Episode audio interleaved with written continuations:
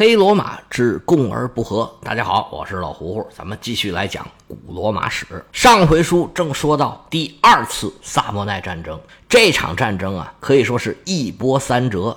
起起落落，持续了二十多年。从公元前三百二十八年，罗马建了弗雷加莱，罗马和萨莫奈人互相已经不满了，一直到公元前三百二十七年，双方正式出兵。到了公元前三百零八年，埃特鲁里亚人跟罗马停战，这是二十年过去了。在这二十年里面，世界上其他地方都发生了什么事儿呢？在公元前三百二十八年的时候啊，亚历山大东征是打到了一半儿。时间上是十年的差不多一半，但是距离上已经接近这次远征的最远端了。公元前三百三十年，大流士被杀，亚历山大正式成为波斯的统治者。到了三百二十七年，也就是罗马进军拿波里的那一年，亚历山大开始进军印度。到了公元前三百二十三年，亚历山大去世。就开始了继业者战争，在接下来的十几年时间里面，继业者们倒下一个又一个。在公元前三百零八年，就是刚才咱们提到埃特鲁里亚人跟罗马人签约停战的时候，安提克已经发展成为最大的一家势力。具体的情况，您可以找一找继业者战争那边的讲的特别的细。而在我们中国呢，这段时间啊，最风光的是一个人，就是苏秦苏季子。罗马在意大利半岛上努力扩张的时候啊，这时候在中国的秦国跟罗马真的是很像，差不多同一时间，秦国也跟罗马一样发展成了一个军力强大、人见人怕的这么一个国家。而就是在萨莫奈战争的时期，秦国也跟罗马人一样到处征伐，当然了，他也遇到了很多的阻力，也是跟罗马人一样是有胜有负吧。而跟罗马人不一样的是，这时候啊。在我们中华大地出了一个大能人，这就是苏秦。在公元前三百三十四年开始游说了六国联合起来对付秦国，被称为合纵。而苏秦本人呢，就成为了纵约长，腰挂六国的相印，一起来对付秦国。苏秦把这六国合纵的盟约往秦国这么一送，秦国从此就不敢窥视。函谷关以东的所谓的关东的六国，时间长达十五年。当然了，他也只是延缓了秦国东进的脚步。苏秦之后呢，又出了个张仪。苏秦合纵，张仪是连横。这个纵约呀，很快就因为各国之间的利益不平衡，同样是被秦国各个击破。这个套路啊，跟罗马差不多。而且时间也非常的接近。不过说起来，诸侯混战的这个形式啊，中国这边跟继业者战争是更像的。一方面是整个它的规模比较大，涉及的范围也非常的大。而且呢，继业者战争跟周朝一样，原来都是同样是一个老大，老大控制不了了，这些小弟才纷纷起来争雄。其实结果也有点像。最后呢，是由西部崛起的一支力量打败了原来这些自以为是的、原来站在舞台中央这些所谓的主流的力量。但是这个时候，罗马还是意大利半岛上一支没有入了这些继业者法眼的不起眼的力量。在当时来看，罗马大不了也就算是一个地方势力吧。这些继业者呀，也没有人拿罗马当做对手。我们再回到意大利，看看罗马和萨莫奈之争，在公元前三百一十年以后。罗马先后跟萨莫奈人和埃特鲁里亚人进行了大战，罗马人是连战连捷，埃特鲁里亚人就纷纷跟罗马签了停战协议，而萨莫奈人呢还在苦苦支撑，而且呢还拉到了新的盟友，那就是北方的翁布里人以及中部的马尔西人、佩利尼人，还有很多赫尔尼基人。也作为志愿军加入了反对罗马的队伍。翁布里人和萨莫奈人的关系很近，他们是北方山民。也有一种说法呢，就是把翁布里和萨莫奈是连称，叫翁布里萨莫奈人。而马尔西人和佩利尼人呢，是罗马的邻居，跟罗马从来都是打打停停、战战和和的这种关系。但是这些势力呢，无论从军事能力、组织能力、后勤能力。都跟罗马有很大的差距。如果埃特鲁里亚人不投降，他们在这儿敲敲边鼓，或许有很大的作用。现在埃特鲁里亚人已经没法牵制罗马的力量了。萨莫奈人的这些援军呢，无非是给罗马增添一点胜利的成果而已。开始，翁布里人组织联军进攻罗马，罗马大将就是取得那个瓦迪莫尼湖大胜的费边卢里亚努斯将军，率军在台伯河的上游进行阻截。这个时候，萨莫奈人竟然抽不出军队前来援救。罗马军队在这儿轻松获胜。随后，罗马军队又南下，打败了中部的一些山地民族。这么一来呀，表面上来看，罗马人和整个意大利的山地民族，包括翁布里人、萨莫奈人、马尔西人，形式上仍然是处于战争状态。但是实际上啊，萨莫奈人已经是越来越孤立了。就在这个时候。罗马军队又碰到了一支来自台伯河方向的军队，表面上看起来这些人是萨莫奈人的援军。随后，当然他们又被罗马人打败了。但是在罗马人清点战俘的时候，就发现，哎，有一些人这个穿着打扮，还有说的话呀，跟别的萨莫奈人不一样。拉出来一问，才知道原来这些人呢不是萨莫奈人，他们是赫尔尼基人。赫尔尼基人以前我们讲过，是罗马的邻居，呃，或者说是拉丁人的邻居。他们一度啊跟罗马竞争的还挺厉害的，但是早就被罗马人给打服了。虽然反罗马的势力呢还是暗流涌动，毕竟罗马是强权嘛。但是表面上呢一直是罗马的友好邻邦，而且呢按理说罗马打仗的时候啊，他们还要出钱出人，是站在罗马这一边的。那罗马德里当然不饶人呢，立马就派使者去兴师问罪，说赫尔尼基人背蒙，胳膊肘朝外拐，架炮往里打，帮着外人打罗马，你这太不像话了。罗马本来对赫尔尼基人是准备小惩大戒，就是批评批评他们，最多呢是要点东西，要点钱，大不了是让他们多提供一点兵力。没想到罗马人这么一来呀，把赫尔尼基人给搞应激了。觉得罗马人肯定是要出兵讨伐，反正坐着等死也是死，跟罗马打仗死也是战死，还不如啊在战场上咱们痛快痛快。于是当即向罗马宣战。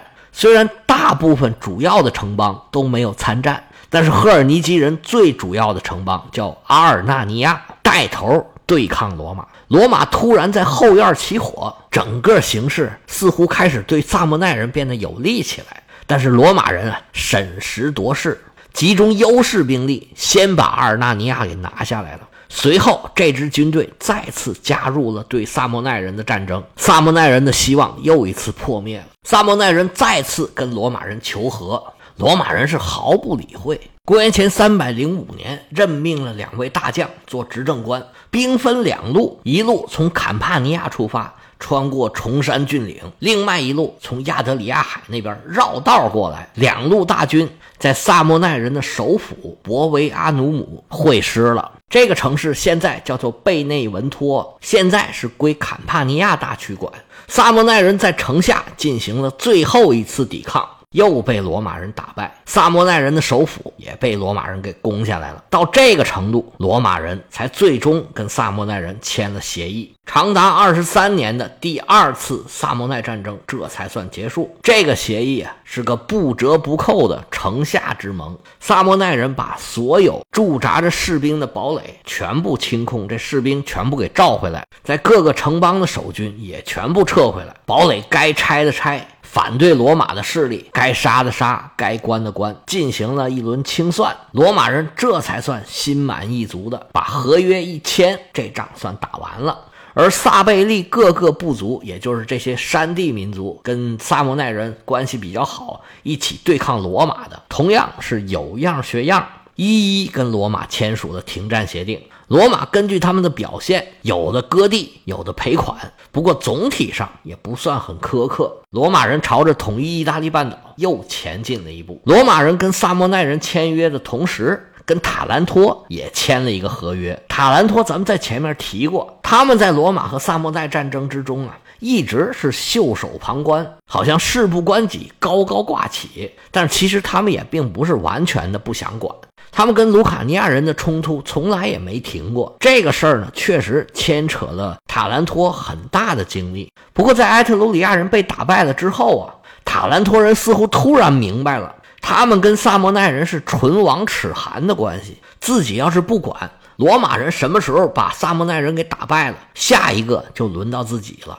不过，当他们真的想去参与的时候，塔兰托人的问题就暴露出来了，就是他们没有自己的军队，靠的都是雇佣兵。虽然之前曾经吃过大亏，咱们以前曾经讲过，塔兰托以前曾经请了一个斯巴达的国王帮着自己打仗，后来呢，又请了伊比鲁斯的国王，也就是以前咱们讲过的亚历山大。塔兰托还曾经遭遇过亚历山大的反客为主，不但打仗没打赢。反而呢，他想要占有塔兰托，但是对塔兰托来说，制度就是这个制度，环境就是这个环境。他们想要有所作为，只能够再去请雇佣兵。这回请的雇佣兵仍然是他们的母国斯巴达派出来的。这是一位斯巴达的王子，名叫克里奥尼穆斯。他从希腊带了五千名雇佣兵，又在意大利招了五千。加上塔兰托以及其他希腊城邦的一些兵，这位小克王子手里就有一支几万人的大军了。你别说，他一上来还真不含糊，直接就把卢卡尼亚给打败了。这么一来，卢卡尼亚就不再支持罗马，而成了萨莫奈人的盟友。这时候，罗马还跟萨莫奈激战正酣。这时候出兵啊，仍然还是有机会的。但是这位克里奥尼穆斯王子，他既不是塔兰托人，更不是萨莫奈人，他是一个雇佣兵，是来挣钱的。他把自己的算盘掏出来，噼里啪啦一顿打，就发现呢，现在这个时候去打罗马人。不但胜负难料，自己的损失会特别的大。就算是打赢了，也不会有什么战利品。那我费那个劲干嘛呀？于是啊，就跟卢卡尼亚人联合打下了一个小城，叫做梅塔彭特。就在这城里吃喝玩乐，把塔兰托人给急坏了，连连的派使者去催。结果这位王子呢，打仗不怎么样，这忽悠人是真可以。他就开始跟塔兰托人呢。谈起了说：“哎呀，我们要远征叙拉古，要解放西西里，一个劲儿吹牛，就是不干正事儿。但是塔兰托人呢，只能干着急，因为手里的兵已经都给人家了，刀把都在人家手里握着呢。他只要说将在外，君命有所不受，你塔兰托人是拿他一点办法都没有。就在这个期间，罗马人这仗啊也打完了，他们关注的焦点自然就来到了东南沿海。”罗马人就开始向这些城邦伸手，罗马的小股军队就开始进入这些东南的城邦，说是要募捐，其实也跟抢差不多。克里奥尼穆斯一看这是硬茬来了，那我就赶紧跑吧。于是，就带着自己手下的军队下海去抢劫去了。他们袭击了科尔基拉岛，就占着这个岛以后抢劫用。塔兰托人气得直拍大腿呀！他们花了大价钱，连个响都没听着。最后，无论是战略、战术、目标，是一个实现的都没有。他们不但跟原来的敌人仍然处于敌对状态，而他们请的这位王子现在就是个瘟神，不但不帮着他们，还经常在那儿抢掠，其实就是一个海盗。塔兰托人现在是万般无奈，只好求罗马人。罗马人其实打了几十年，现在打的也很累了。塔兰托这边伸出橄榄枝。罗马也是很开心，给他们几乎当时跟那不利人一样的条件，而且后来呢，罗马人又出兵帮着他们打败了那个小王子。到这儿啊，罗马基本上算是取得了全面的胜利。他对于像塔兰托呀、像萨莫奈这样离他们比较远的地区给的条件都比较优厚。这倒不是因为罗马人宽宏大量，这个用蒙森的话来说，就是罗马人不会宽宏大量，但是确实。体现了罗马人的长远眼光。这个策略呢，我们中国人也在用啊，这叫远交近攻啊。这是秦国当时在战国时期采取的策略。像齐楚这种又远又强的大国，你就先把它笼络住；而对于自己比较近的这个韩赵魏，就拼命的削弱他们，拼命的侵略欺负他们。这是范雎给秦昭襄王定的策略，确实取得了很不错的效果。而罗马也是一样，他们并不急于让南部的这些地方，像塔兰托呀、卢卡尼亚呀、萨莫奈呀。他并不着急让这些地方承认罗马的主权。罗马的首要任务是要稳住意大利半岛的中部。他们在前一阶段已经建了一部分的堡垒和道路了，这个时候啊，继续进行这种建设。他们的目标呢，就是要把南北首先给分开，在军事上，南是南，北是北，两头的势力啊，合不到一块儿去。这样，罗马受到的威胁就没有那么大。罗马人从萨莫奈腾出手来，就开始收拾自己的邻居，就开始狂吃窝边草。首先针对的就是自己东北方的埃奎人。埃奎人和赫尔尼基人原来是联盟，联盟干嘛呢？就对付罗马人嘛。而赫尔尼基人跟罗马也是联盟，但是上次呢被挑出一差二错，这回啊我就不能饶了你了。在公元前三百零四年。罗马执政官率队横扫埃奎地区，五十天之内有四十个城镇归降，几乎整个埃奎地区都成了罗马的属地。随后，罗马就剑指赫尔基尼人。赫尔基尼人的首府阿尔大尼亚曾经一度叛变了罗马，这可是再好不过的理由啊！于是罗马出兵，那这个阿尔纳尼亚就已经变成了罗马的属地了。他不但丧失了自治权，而且公民呢都没有投票权。就属于没有投票权的罗马公民。而比较有意思的是，赫尔基尼还有三个仅次于阿尔纳尼亚的城邦，这三个大城邦呢，从来也没有叛变罗马。罗马说：“你们都加入罗马吧，我给你们公民权。”结果人家说呀：“哎呀，不好意思，我们没兴趣。谢谢你的好意。”那罗马又没有吞并他们的口实，所以只好啊同意他们自治，而且呢。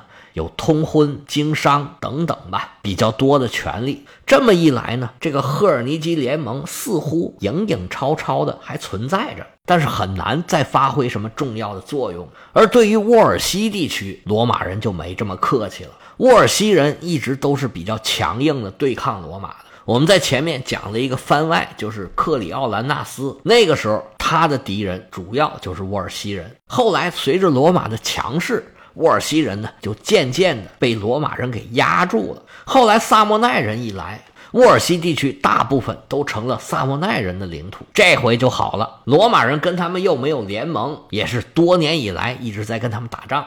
罗马军队这回啊，在沃尔西地区到处挑事儿，挑完事儿呢，就跟人打，打完了呢，就占人家的地方。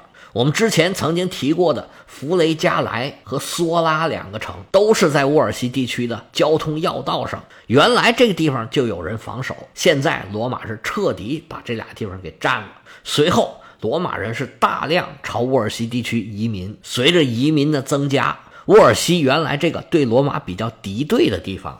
反而成了罗马化最快的一个地区。罗马用修道路、建堡垒进行殖民这三个主要的招数，基本上把意大利的中部都建成自己的势力范围，而且通过堡垒把萨莫奈人和埃特鲁里亚人隔在了自己的两边当然了，他们建堡垒啊、修路啊过程中也受到了一些干扰。但是这些人呢，都是以山地民族为主，无论从军事能力、组织能力，跟罗马都不是一个档次的。罗马这个把南北断开这个铁闸。建的还是非常的顺利。不过，罗马的这些堡垒呢，大部分都是建在南边。其实呢，就是对埃特鲁里亚人的一种轻视。因为这个时候，埃特鲁里亚人确实是已经比较弱了。我们以前曾经提过的，跟埃特鲁里亚边境上的苏特里姆这个城堡，算是北方唯一一个比较重要的城堡。而罗马人呢，则在跟萨莫奈人的边境上，沿着道路修了一系列的城堡。而且沿途都有移民，用来巩固第二次萨莫奈战争带来的成果。